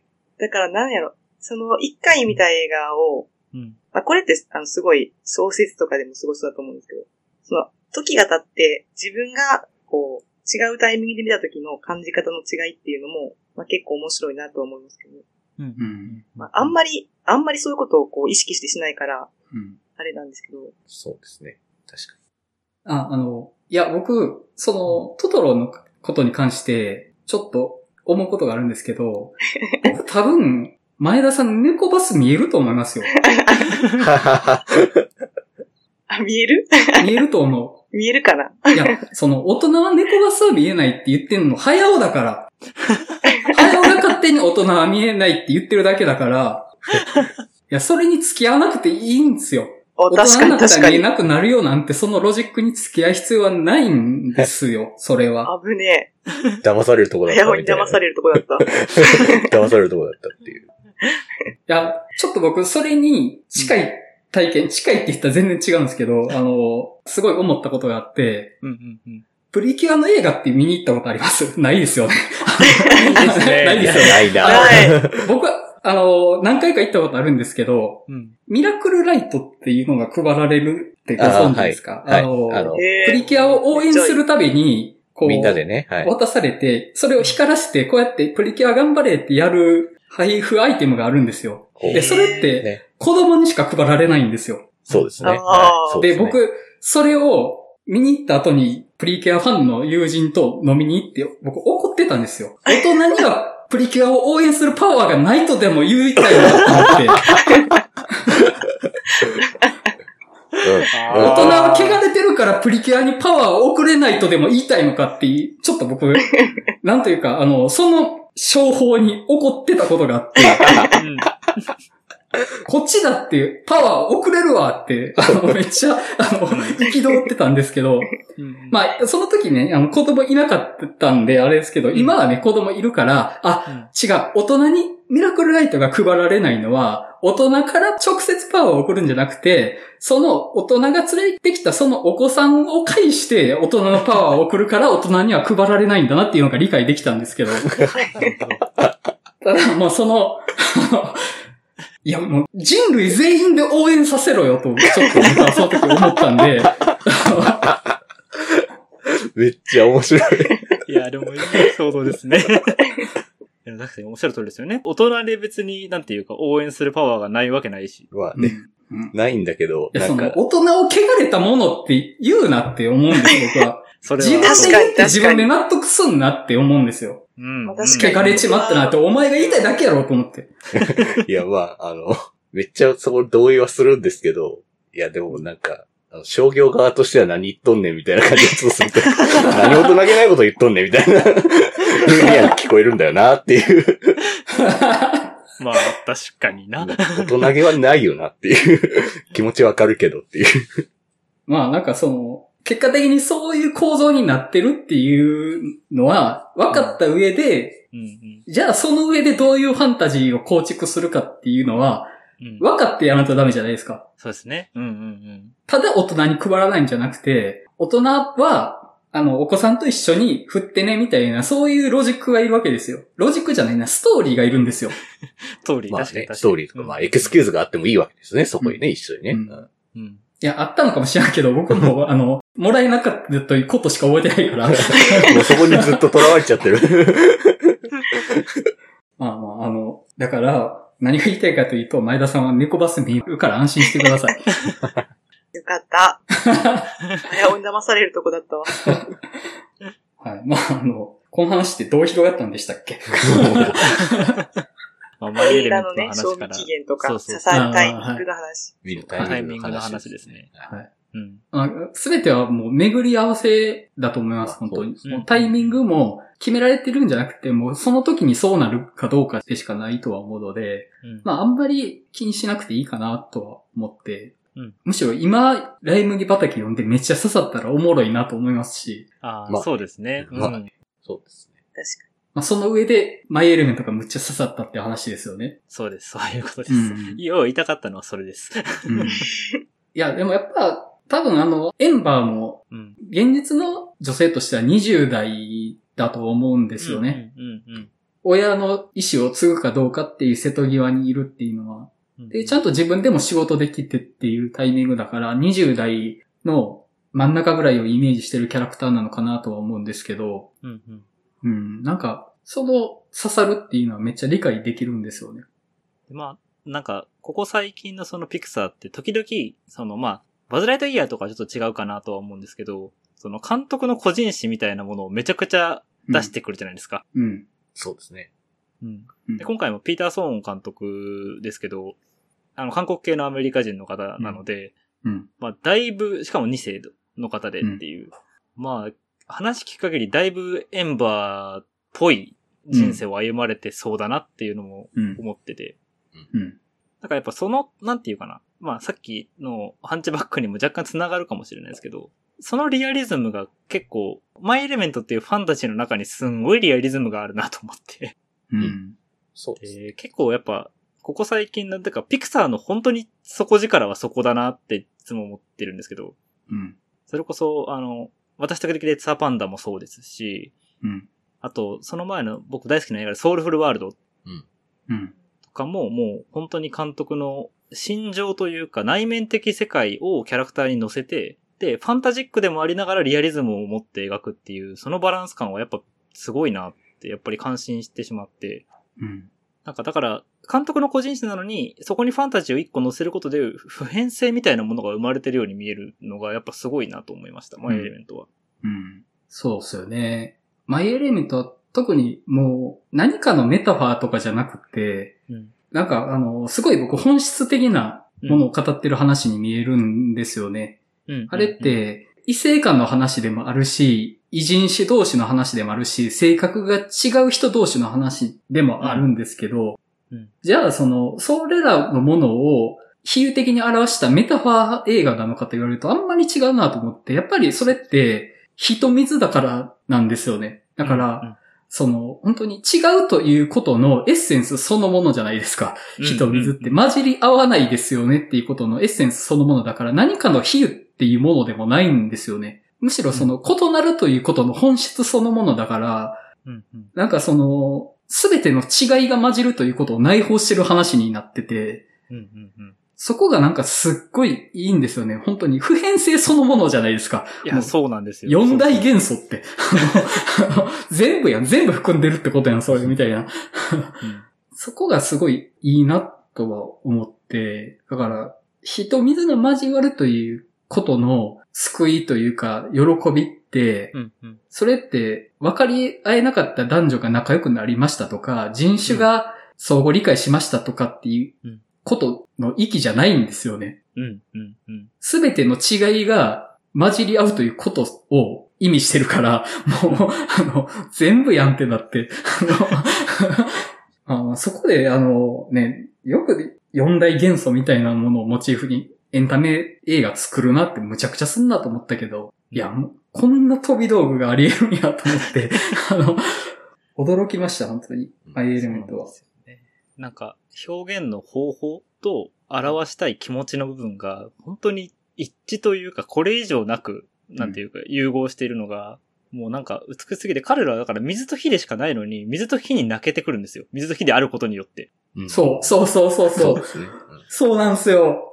それがやっぱすごいなって思いますよね。うんうん例えば僕見てて、ズートピアをすごく思い出したんですよね。街の風景のはいファンタジーというか、ワンダーに溢れた街並みの感じとか、うんうんあるいはその、社会構造自体が差別というか、を内包した構造になってるところとかっていうのも、すごくズートピアをイメージしたんですけど、ズートピアって差別しか語れないんですよね。そうですね。うん。差別を語るために役が当てがわれてるから、うん。草食動物と肉食動物って、まあ何らかのそういったものの、加害者と言われている人と被害者と言われている人のメタファーみたいな、まあそこ、あれはもうズバリメタファーにはなってて、うん。で逆にそれ以外のものを意味できなくなってるんですよね。うんうんで、それで、あの、ズートピアが悪いとかじゃなくて、ズートピアはそれを完全に目的として作られてるからいいんですけど、マイエレメントはやっぱりその、射程が広いですよね。うんうんうん、なんかそこが本当にすごいなとは思って、うん、本当に良かったですね。なんか、ズートピアとちょっと比較してとか、マイエレメント側、ズートピア的表現なんだけど、マイエレメント側だなって僕思ってる作品一個あって、はい。板垣パル先生の漫画で出てる、ビースターズ？そう、ビースターズ。ああ。ああ。あれ、結構実はマイエレメント的な気がしていて、ほ要は、僕も最初あれ読み始めた、あるいはアニメもあるんですけど、見始めた時には、どちらかというと、その、ズートピア的な比喩による表現なのかなって思って見始めたんですけど、意外とあの話、彼らが彼らだからある話なんですよ。う。うん。その主人公の狼のレゴシっていうのが、うさぎのミミちゃんだったかな？ミミちゃんをう、んその、恋をするんですけど、うん。恋と同時に食欲が湧くんですよ。うん。うん。で、自分の思いは食欲なのか性欲なのか分かんないっていう、そこに葛藤する話になるんですけど、へそれってもう彼らが動物だから起こる現象じゃないですか。一週間の。うん。で、最初はだから人間のメタファーとして読み始めるんだけど、最終的には彼らの話でしかなくなるっていう。でも、例えとして、比喩として、その恋が生まれた時に男側がそれによって女性を傷つけないかって不安に思う気持ちとかっていうのは人間的に重ねられる部分もあって、なんかそういうその塩梅というか淡いがすごくうまいなってビースターズは思うんですね。うん。だから、ズートピアには確かにその、かなり徹底して、比喩として、あるいは例えとしての動物を扱うんですけど、ビースターズはそこをちょっと超えてくるた感じがあるのが僕は好きなんですよ。うん、うん。多分近いところが僕はマイエレメントにもあるなっていう気はしてます。ああ、なるほど。違うということそのものってことですね。そうです、そうです、そうです。確かにそれはあるなと思って。ズートピアって、あれ、動物のモチーフって、要は、これまでのディズニー作品とか、これまでのおとぎ話とかっていう、狐が割るものとかっていう、そこが前提にあって、それって要はステレオタイプを元にしてるんですよね。あの、うん、うん、うん。ズートピアの動物のモチーフの引用っていうのは、その動物そのものじゃなくて動物のステレオタイプを引用して、そのステレオタイプって良くないよねっていうことを言うような話になってるから、うん、うん。もうズバリその差別を描くための構造、話自体がそういう構造になってるんですけど、うん確かにビースターズは、だから、そういうステレオタイプとかじゃなくて、その動物性そのものなんですよね、確かに。そうです、そうです、そうで。す。うん。僕もちょっとだけビースターズ読んでて、うん、うん。で、読む前のイメージだと、その肉食動物側からの食欲って、暴力的な性衝動のメタファーなのかなみたいな感じにちょっと思ってたんですけど、うん、うん、うんで。読み始めたら、食欲そのものなんですよねそうなんで。すよ。そうなんですよ。ちゃんと食べられるんですよ。あそうの、擬人化した草食動物はちゃんと食べられるんですよね。うんそうそう。え、メタファーじゃないのって。普通に食べられるんや、みたいなのにびっくりするっていうのはありましたね。あーうん、なるほど。違いそのものであると。うん。ああ、なるほど。理解できました。いや、本当にね、マイエレメントはね、めっちゃ良かったです、僕も。はい。あの、リスナーさんも見に行った方がいいですよっていう。じゃあ、僕のターンはこんな感じで大丈夫です。だいぶ喋っちゃいましたけど。はい。はいすいません。僕もね、この一週間やったことといえば、ハンチバックを読んで、えさっきマイエレメントを見てなんで、他、割ともうちょっと喋っちゃったんですけど、他ね、子供と一緒に、クレヨンしんちゃんザムービーを見に行ったんですよ。おー、ちょっと気になってましたよ。おー。うん。3D のクレヨンしんちゃん。はいはいはい。うん。で、ちょっと変な評判になり方なってて、ほう。敵があんまり使いたくない言葉なんですけど、弱者男性なんですよ。ほー。へーはあ。ほうほうで、あの、もう比喩とかじゃなくって、弱者男性そのものが出てくるんですよ。ほうおそれはどんな人なんですか？30歳の派遣社員で、周りから馬鹿にされてて、クソってなってる男。なるほど。おはい。で、ちょっとね、弱者男性って言葉、使われ出したキーとか考えるとあんま使いたくないなっていう思いがあるんですけど、ちょっと便利で使っちゃうんですけどね。うん。で、そこが、まあ、弱者男性的なものに対する決着のつけ方がどうなのっていうのはよく言われてるんですけど、うんうん。まあ、僕ちょっとそれは思ったんですけど、ただ、まあ、やりたいことはわかるし、うん。すごい悪いことをメッセージにしてる映画でもないから、まあまあって感じなんですけど、ちょっとどうしても気になったのが、だれるんですよね。おあのー。もう、ズバリのお説教パートみたいなのが始まるんですけど、全然ギャグがなくなるんですよね。で、こっちは子供連れて行ってるじゃないですか。はい。その、お説教パートになると、劇場から笑い声が起こんないんですよ。まあまあなんていうかな、親としてはそういう話がお説教臭いとか、どうこうというより、単純に、だれるのが一番困る。親としてーは。なるほど。あ。なるほど。なるほど。そこは、あの、ちゃんと笑わしてくれ。お説教はしていいから笑わしてくれ。ちゃんとギャグをしてくれと思って、なんていうかそこは混然一体としてやってくれないと困るんですよね。あうのん。もう僕はね、別にそのお説教臭い映画なんていくらでも見るし、お説教されたなって言って満足できる人間だからいいんですけど、うん。子供はそうじゃないから。そうっすそこはね、あの、困る、本当に。ね。うん。ちゃんと笑ってほしい、そこは。うん。うん。うん。そこが僕どうしてもちょっと困ったなと思って。うん。もうね、不安でしょうがないんですよ。もういつ席から立ってどっか行こうとするかとか、面白くないからって言って、本当にもうその、面白さで子供を席に釘付けにしてほしいんですよね。子供向けの映画は。なるほど、なるほど。もうお説教は大人が言いたいだけだから、それは。それ自体は悪くないんだけど、その代わり絶対に面白くしてくれって思うので、うん。いや、ちょっと、お説教だけ続くのはなーっていうのがありました。あの、総合的にはあんまり悪い映画とは思ってなくって、うん。うん。CG がむっちゃいいんです、本当に。うん。で、本当にあの、空間の広がりとかが素晴らしくって、うん。うん。もう自分が主人公のしんちゃんになって、あの街で大暴れするグランドセフトオートみたいなゲームをやりたいなって思いました。どんなゲームやって。はい。まあ、あの、ちょっとね、僕が言ってることを、まあ、あんまり褒めてない感じに聞こえてると思うんですけど、見て何を感じるかっていうのは、うん。もしかしたら面白いかもしれないんで、よかったら見ていただけたらなと思います。うん。うん。うん。うん。はい。てな感じで一周したんですけど、もう結構いい時間にはなってきてて、そうですね。あれですね、トイストーリーの方する暇なかったですね。うん。トイストーリー4問題。はそういう、うん。まえ、ちなみに皆さんはどっち派なんですか？い。まあ、いいんじゃねって感じです、僕は。うん。あ、僕もいい派なんですよね。うん。もういい派しかいない。3ピで言うと3。うんそう、だからあんまこれ盛り上がんないんじゃないかなって今思ったんですけど、みんなのスタンスどうやったっけってのはあんま覚えてなかったので。うん。うん。私は結構好きで、ね。うん。はい。私あの、3が結構評判いいじゃないですか。はいはいはいはい。私ね、逆に3があんまり、あんまりなんですよ、私にとって。はいはいはい。あの、へいいんだけど、普通みたいな。うんその、うん。うん。綺麗すぎるっていうか、なるほど。綺麗にまとまりすぎてて、うん。まあまああの刺、さるポイントがなかったなっていうのがあって、うん。うん。うん。うん。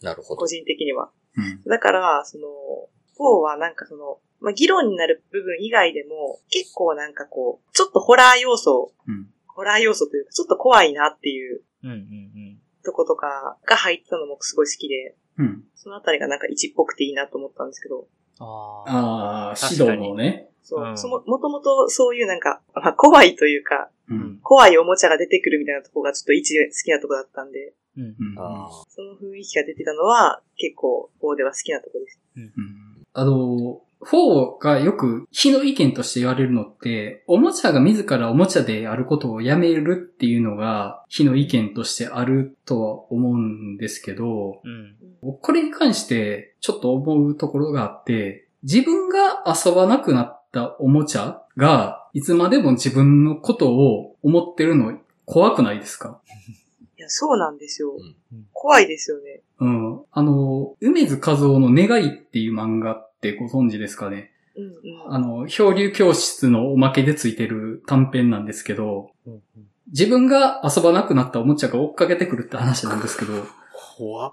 嫌だなっていう。自分がおもちゃで遊んでて遊ばなくなって、うんで、どっかなくしちゃいましたと。うん。うん。で、そのおもちゃが、まあ、帰ってきてくれたら嬉しいかもしれないけど、うんじゃあその戻ってきたからって自分がそのおもちゃで遊ぶかとやるとうん、多分遊ばないんですよね。うん。うん。うん。だから、自分はおもちゃのこともうあんまり興味なくなってるけど、おもちゃの側からはいつまでも思っててほしいって、結構残酷だし、怖いなって思うんですけど、僕今まで多分人生で1000を超えるおもちゃで遊んできて、その99%をなくしてるんですけど、うん。うん。それらが未だに自分のことをおもちゃとして遊んでって思ってるって考えたらめっちゃ怖いんですけど、あの、むしろ、なんというか、別の道を見つけていってほしいなって思うんですけどね。あの、おもちゃ以外の生き方を見つけておいてくれた方が僕は楽やなと思って。あの、うんそう、しかも、ウッディとかが選んだ道って、うん。特定の子供のおもちゃであることうんはやめたけど、そのう、野良おもちゃとして、うん。子供のおもちゃというポジションは残してたじゃないですか。うん。うん。うん。うん。そうですね。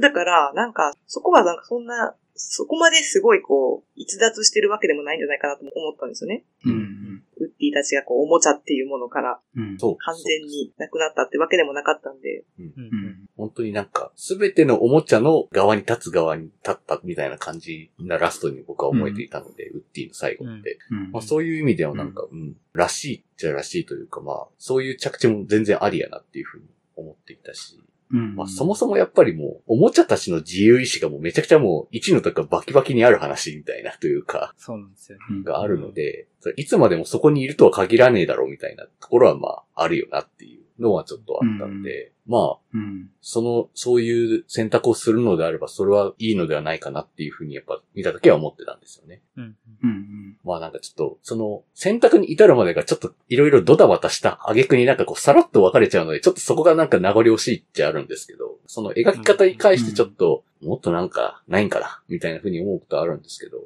ただあの選択自体にはなんか全然、もう全然良かったねっていうふうに感じにはなるんですよね、やっぱり。うんうん。うん。あとなんか結構批判してる人で多いのって結構やっぱボニー、あの女の子うんですかね。はいはいはいあのやっぱこう、ひどいと言ってますけえ、あボ。ニーって、あの、中古ショップにいたこと。あ、いや、あの、うん子供の、子供の方。あああうんボニーって名前でえ、したよね。子供？子供の、なんか結構なんか言ってて。い、やいやいやいやいや、いや、今までの、そんな、なんかそんなんで怒ってるのかみたいな感じでしたんですけど、怒ってる人いて、なんか、いや、ああの子に石を投げられるのは今までなんか遊んできたおもちゃ全部家にあるぞって人以外は投げられんぞみたいな。何怒ってるんやって思ったので、そこか、みたいな、しかもね。そうですね。しかもさっき山口さんが言ってた話で言ったら、うん。それこそ、アンティークショップにいるおもちゃうん。うん。うん。がそのポジションじゃないですか。はい。うん。ずっと自分がその女の子に買って欲しくてうん。執着しちゃうみたいな。うん。それをどっちかってこう、まあ、うん悪ではないけど、うんこうホラーチックに描いてたから、うん。あのうん、そもそもトイストーリーって、個体としてのおもちゃっていうことと、おもちゃとしての自意識が分離してるっていうのはずっとあると思うんですよ。はい。ううんん。で、1の時点で、その、おもちゃがおもちゃとしてのアイデンティティを持って生まれてきているというよりは、後天的におもちゃであることに目覚めるっていう感じやったと思うんですよね。1の時点で。ですねだか、ら、職業なんですよね。うん。うん。うん。うん。おもちゃであることと、おもちゃをすることっていうのが別であって、おもちゃをすることっていうのは職業。うん。うん存在としてはおもちゃなんだけど、行為としてのおもちゃは職業的なもので、だから、トイストーリー1って、ヒーローショーとかで子供の前で演じてた人が、バックヤードでスーツ脱いでタバコ吸ってるような映画やと思うんですけど、うんむしろ夢を壊してるのはトイストーリー1なのではってちょっと僕思ったんですけど、でもさ、はい。なんかどっちかというと、なんていうの、自分が子供、多分見たの子供の時だと思うんですけど、うん。うん。はい。おもちゃに意志があったら嬉しいなって思ったんですよ。まあそれは、うん。はいだそれは絶対思うじゃないですか。だかはいらそれが別に自分が思うような意志じゃなくていいし、はい。うん。まあもちろんね、自分が大好きなおもちゃが自分のこと嫌いとか、はこう、いなくなっちゃうっていうのは悲しいかもしれないけど、い。うん。それ以上におもちゃに意志があるってすごい嬉しいなっていううん。ふうに思ったから、なんうか、んうん別にそのおもちゃの意志がどの方向に向いてるってもいいと思うし、うん。まあしかも少なくともトイストーリーのシリーズの中では、うん。その、まあ4に関しても別にウッディがボニーの一番のお気に入りとかでもないから、うん。うん。もう2軍3軍うん。にもうなっちゃってるうん。で自覚があるからこそ、うん。自分はもっとうん。違うところで子供を喜ばせられるんじゃないかって思ったわけじゃないですか。うん。うん。そうですね。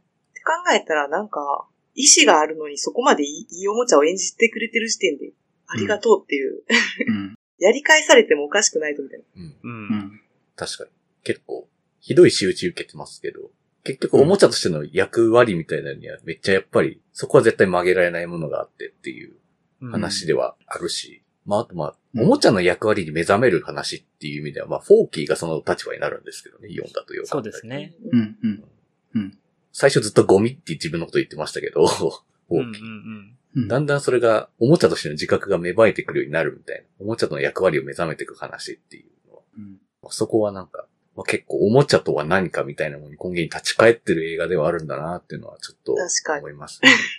うん。だから、フォーキーが完全に一作目のバズ・ライトイヤーと同じ立ち位置というか。そうそうそうう。ん。うんしますよね。ただやっぱりなんか、その賛否の批判の多分意見なのかなって僕が思っているのは、トイストーリー結構やっぱり賛否の非を言ってるのって結構僕世代というか、トイストーリーをと一緒に育ってきた世代の人が割と多いイメージがあって、うん。てか少なくとも自分の周りは結構フォー否定派が多いんですが、ほうほうほやっぱ聞くと、3というか、まあ、ファンタジーとしてのトイストーリーにすごい魅力を感じてるんだと思うんですよ。ああ、なるほど。で、ファンタジーとしてのトイストーリーとして、3があまりにも完璧すぎた。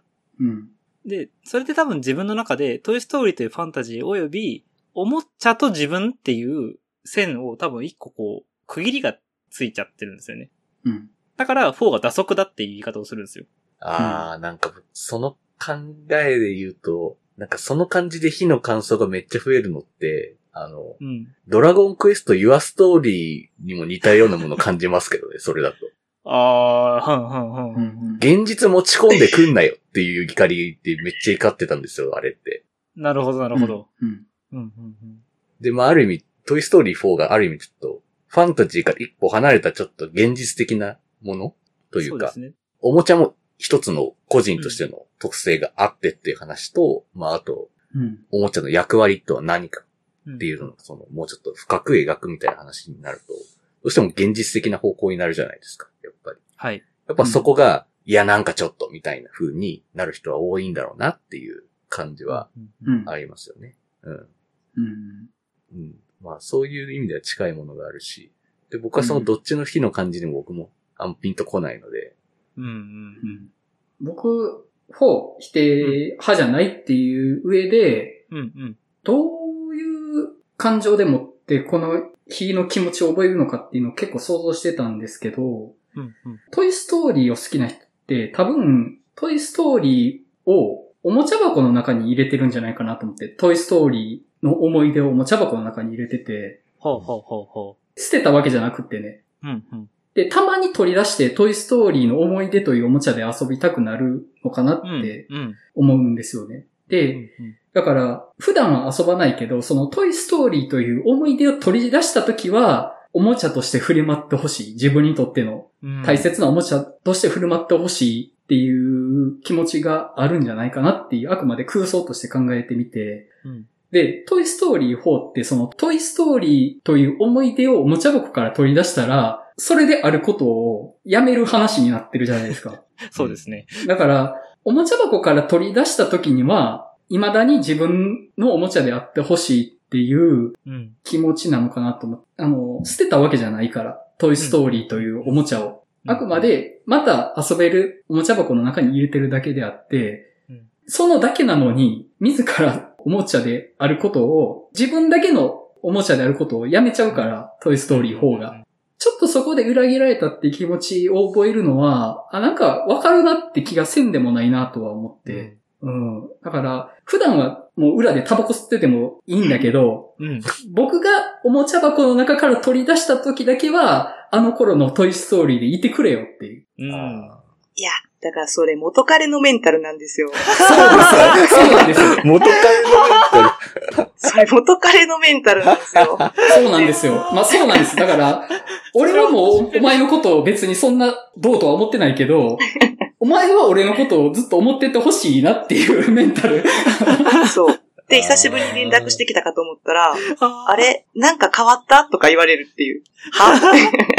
なんか、これ以上ないぐらい、ピシャリとなんか、的を射抜かれたような気持ちです、今。あこういうことかっていう。強烈なパンチが飛んできたうん。ああ。なんかすごい今、めっちゃ視界がクリアになりました。ああ、そういうことやったんか、みたいな。いや、もう、どう聞いててもちょっと元彼の話にしか聞こえなかった。そうなんですよ。そうなんですよ。まあ突き詰めると。そうですけどね。そうそう。あの頃のお前で言ってほしいみたいな。はい。これもう、めちゃくちゃ否定派から叩かれそうだな、みたいな。すいません、本当に。もうここ否定派がいなかったのでしょうがないんですけど。いやいや、別にその元彼がそれで悪いとか言ってるわけじゃない。そうそう。だから、その気持ちはわかるんですよ。わかりますそのメンタルはそう。そうそうまあ確かにね。わかる。もうやっちゃうときあるしね、こっちも。もうこっちもその、うそうそうそのマインドになることしょっちゅうあるわ、みたいな。わかるわかるだ。から、そう、否定派になる気持ちもわかるんだけどっていう、なんか多分距離感というか、その思い入れの強さの話なのかなっていうのは結構思いますね。うんそう。なんかあの、結構後から見たんで、うん。公開してだいぶ時間経ってから見て、なんかなんでそんなに割れてんのかなと思って、まあそれもちょっと興味を引いた一つでもあったので、うん。うんうん、結構そういう賛否割れてるっていう聞くと興味湧くじゃないですか。うんどういうとこで割れてんのかなとか、うん。うん。自分はどっちに思うのかなっていう。だからそれ込みで楽しませてもらったのは結構ありますけど。うん。でもなんか私思うのが、うんまあその、歴史が違うんでしょうけど、積み、なんかこう、歩んでる。うん。なんか、現実に戻すなよ批判、さっきの、はいはいはい。あの、ドラゴンクエストうん。の話とか、でも、うんなんか最近はその、エヴァンゲリオンとか、はい。うんなんていうんですか、その、まあ、宮崎駿の、あれもそうですけど、うん現実に戻せよ系、結構多い気がしてるんですよね。うんうんうん。でも、そこで、なんか、ありがとうってなってる。だから私なんか、さよなら、え、なんか見てないんですけど、エヴァンゲリオンとかも、話聞いてると、え、ファンの人それでいいのって思っちゃったんですよ。うんうん。私はあの、全然違うから、冷静に聞けるけど、逆にファンの人それで怒らへんのって思ったんですけど、結構あれはこう、ファンからしたら、ありがとうみたいな感じじゃないですか。うん。それはそ多分、て、うん。それは多分、まず、創造者が宮崎駿と庵野秀明っていう圧倒的な存在だからっていうのがあると思うんです。うん。あオリジンとしても圧倒的な存在っていうのがあって、その作家性込みで認められてて、うんあとまあそのクリエイターとしての歴史がまずあるっていうのがあるから、うん。要はその IP、ドラクエっていう IP そのものじゃなくって、うんその宮崎駿というクリエイターの歴史とか、庵野秀明っていうクリエイターの歴史に対してのものだから、でも、ドラゴンクエスト Your Story は、ドラクエっていう IP に対して、その時の雇われた監督が急に言うから、おいってなるっていうのが多分ある。その、お前はそれを言っていい立場にいるのかっていう風に思われてしまうっていうのは多分あって、うんうんで、その、宮崎駿と庵野秀明はもうこれ以上言うにふさわしい人間はいないじゃないですか。その、うん。はい。まあ 多分その責任の置きどころみたいなのが心情としてあるのかなって気はして、あまあでも別にその、まあこれドラクエの話になるからな、これ、これ言うと。別になんか現実に帰れよみたいな話をしたいわけではなかったので、そのドラゴンクエスト Your Story って別に。そういう話でもないのに、見た人はそうやって怒ってるのが僕は不思議っていう感じなんですよね。ああ。うんうんい。やいや、そうなんや。そうですよ。いや、へえ。なんでおこれに僕怒ってるのか僕よくわかんないっていう感じなんですいや、よ。私、怒ってる人の話だけ聞いてて、はい。あの、見てないんですけど、怒ってる人に全部聞いて、あの、えーって。実はこういうのでっていうのある、あるんですよね。そうそうこうで、別にそれ怒ることじゃなくねって思ってるんですけど、僕はっていう。うんそう。で、それで、エヴァじゃねえって思ったんですけど、そう、別になんかそれでなんか。現実に帰れよって言ってるわけじゃないので、メッセージは。別にむしろ逆な方だと思うんですけど。なのに見た人はめっちゃ怒ってるっていうのが、不思議でしょうがなくって、なんでこれに怒ってんのって感じなんですよね。怒るべきところはそこじゃなくて、あの、普通にドラゴンクエストのあの、元のその活劇の部分が退屈っていう部分の方がめっちゃ怒った方がいいぞ。元の冒険部分の演出がクソダサいぞっていうところに怒るべきなんですけど、そこにみんな怒ってない。確かにね、そこで怒ってる人よりもね、うんそんなそうですね。ラストで怒ってる人の方が聞きますよね。そうそうそう。怒ってるポイントが違うと僕思ってるんですけど。なんか、えー面白い。さっきの山口さんの指摘でちょっとトイストーリー、その国内と国外で評価が全く分かれてる点についてちょっと思ったんですけど、うん。その、トイストーリーとか、まあ、特にピクサー作品もそうですけど、国内での売り上げ方、売り込み方というか、見方、見られ方って、多分 IP としてのトイストーリーしか見られづらいと思うんですよね。ははは。要するにキャラクターとしてのトイストーリーとして見られるから、多分そういう偏愛に落ち着きやすくて、クリエイター側の多分話ってあんまり、あの、アンテナ高い人は聞きますけど、普通の人は多分そこまで伸びないと思うんですよ。まあそうですね。伸びないでしょうね。そこまではいかないな。だけど、あの、さっき言ったように、安野さんとか宮崎さんはそこまで、まあ、国内だから行くじゃないですか、話が。うん。うん。あー、なるほど。はいはい。あ、国内と国外、そういうことね？そうです、そうです、そうです、そうです。で、実際そのトイストーリー4の評価って、日本だけ賛否両論で、アメ、まあだけって言い方あれだけど、アメリカ本国ではかなり3の方が多い評価なんですよね。そうですね。うん。えー、面白い。それこそ、あの、ロッテントマト100%とかって言われてるぐらい、フレッシュって言われてるぐらい、すごく評価が高くて。で、割と日本ぐらいなんですよ、割れたのって。うん。で、なんかそう面白いですね。そのそうそう心理が。なんかねう、ん不思議だなって感じだし、話しててますか僕も。ちょっとドラクエのことを思い出すと思わなかったんですけど、でもな近いものあるんだよ。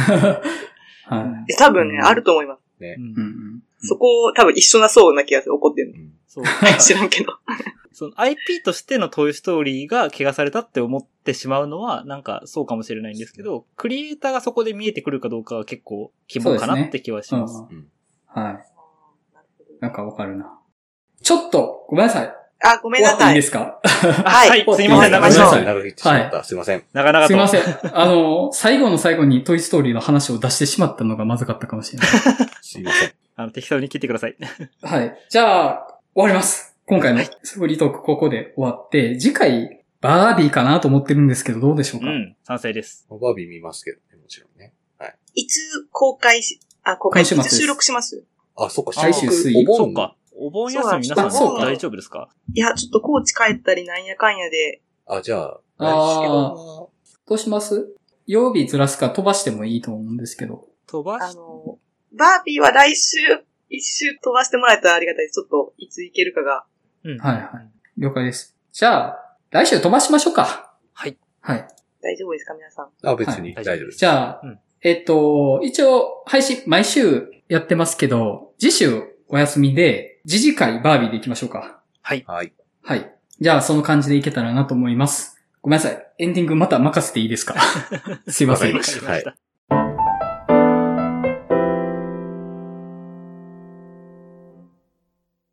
はい。お知らせになります。8月も映画の話したすぎるバーを開催する予定です。場所は大阪の南森町にある日替わりイベント型カフェバー週刊曲がり。日時は8月26日の土曜日。オープンが19時、クローズが23時となっております。今回は、大石さんも東京から来てくれるそうなんですよ。はい。参加します。なので、この4人でですね、はい、お出迎えしようと思いますので、皆さん、ぜひ遊びに来てください。はい。また、この番組ではリスナーの皆様からお便りを募集しています。番組の感想、次回テーマ作品の感想などご自由にお送りいただけると幸いです。また、次回バー開催情報、ポッドキャスト、次回テーマ作品の告知も行っていますので、Twitter のフォローもよろしくお願いいたします。あと、この番組のイメージキャラクター、映画の話したすぎる猫、カッコカリをあしらったグッズを販売していますので、よろしければご購入くださいませ。お便り受付先、Twitter アカウント、グッズ販売サイト、いずれも番組説明文に記載しております。それでは、映画の話したすぎるラジオ第129回フリートークの回を終わりたいと思います。それではまたお会いしましょう。さようなら。さよなら。さよなら。